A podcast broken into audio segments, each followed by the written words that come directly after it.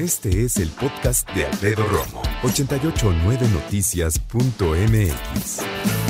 Aprendiendo y conociendo a Kalimba, fíjate. Estuvo a nada de ser futbolista profesional. De hecho, recibió ofrecimientos de contratos, decidió la música. Fue seleccionado también en básquetbol a nivel nacional, en una onda juvenil, cuando estaba más chavito. Como ves, además de la voz, y, y hace falta verlo bailar solamente, sabes que Kalimba es un tipo muy dotado en esto de, de las artes, ¿no? De cantar, de bailar.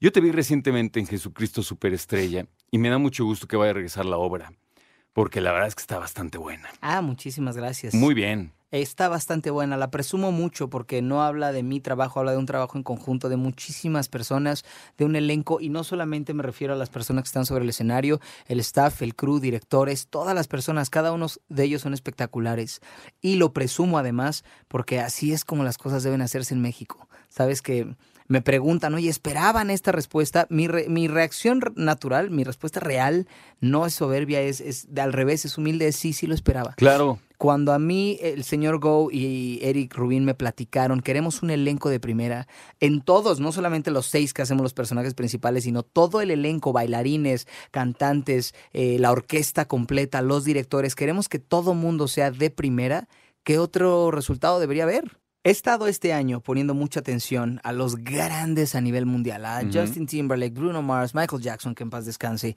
eh, grandes baladistas, Sam Smith, Adele, y dije, ¿por qué no hacer un concierto de ese tamaño? ¿Por qué no que todo lo que hagamos, precisamente hablando de lo de Jesucristo Superestrella, ¿por qué no hacerlo en grande? Entonces, tengo invitados espectaculares, eh, la banda la crecimos todavía para que en vivo, siempre hemos tocado en vivo y ahora queremos que todavía sea una banda mucho más completa, traigo más bailarines, vamos a montar coreografías nuevas, voy a bailar mucho más de lo que he bailado los conciertos pasados, eh, montamos canciones nuevas también, y tengo unos invitados de primera que va a estar de verdad increíble. Entonces, todo, cada una de las partes que van a participar del show son increíbles y obviamente todas las canciones que estos 15 años el público ha hecho éxito, que ustedes han llevado a la gente, canciones que el público me ha pedido que no son sencillo, pero que vienen en los discos y, y que veo que la mayoría dicen tal canción que ojalá algún día la hubiera escuchado en radio, pero que sí me gustó.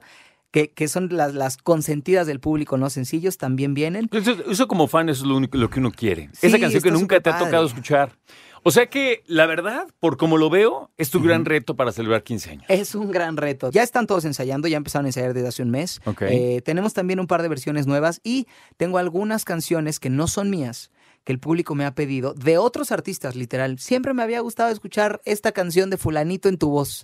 Que bueno, es un festejo no solo para mí, es un festejo también para mi público, así que hay cuatro canciones específicamente que vamos a, cantar a petición del público de otros artistas que son covers y que voy a disfrutar un montón. ¿Qué hiciste primero? ¿Salir en la tele o Salir en la tele, chiquilladas, chiquilladas. Primero, ¿verdad? Sí, chiquilladas, chispas de chocolate, después teatro. Chispas de chocolate, ya no me acordaba de eso, claro. Sí, ya luego hice un poco de doblaje, más teatro, telenovelas, entré a Onda Vaselina, después novelas, entré a Onda Vaselina, después novelas, doblaje, fútbol y después entré a B7. Lo tienes clarísimo. Clarísimo. Tres años y medio de B7 y 15 años seguiditos de solista.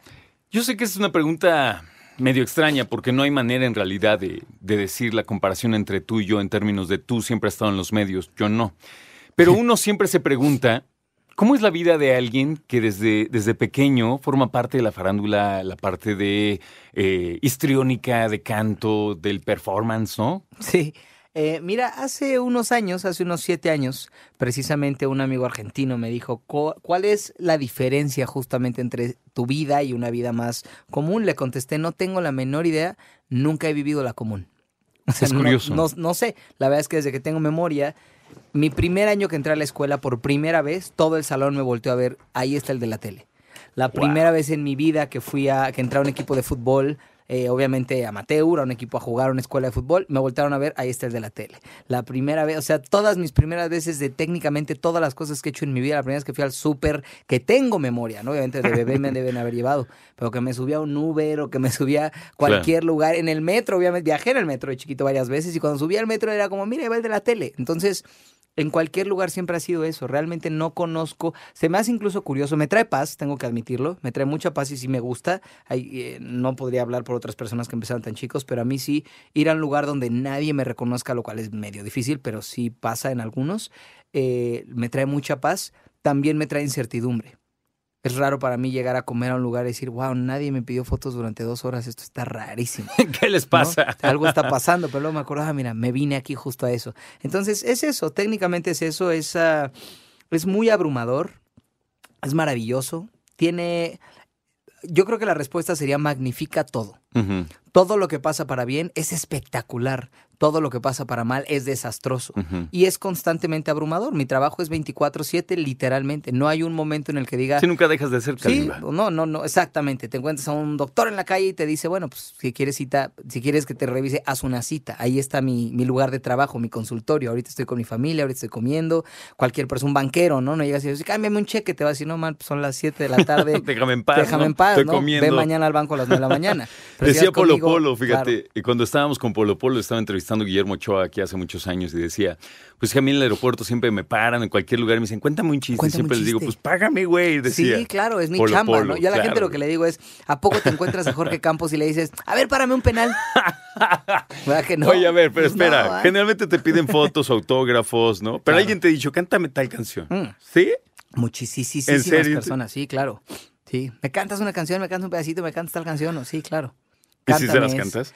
Depende, depende si estoy ¿Cómo en el lugar, de, el momento. de en el- tiempo y de...? Sí, ¿no? y la verdad es que cuido mi garganta, no es, o sea, hay canciones difíciles que también hay que, hay que calentar la garganta. claro, Las claro. cuerdas son un músculo.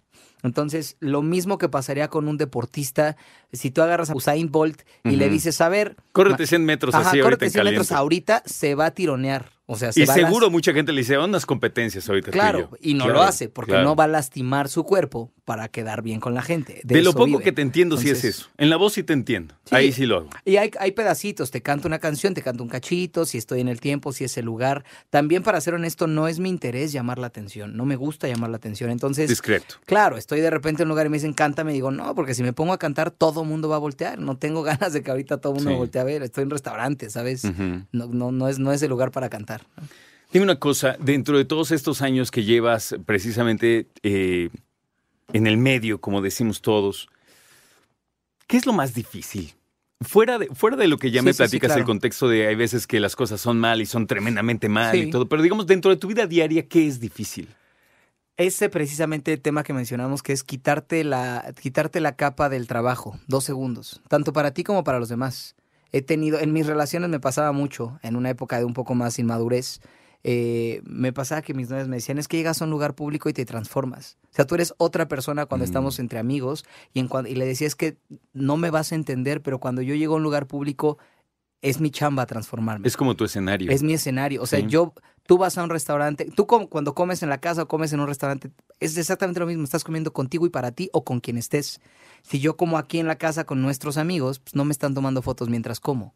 Son cuando tus relaciones lugar- públicas, además. Claro, cuando llego a un lugar sí me están fotografiando mientras como. Sí, se están literal, eso debe ser muy Cómo le hablé al mesero, cómo contesté algo, cómo hice. Y esa parte es, esa es la parte abrumadora.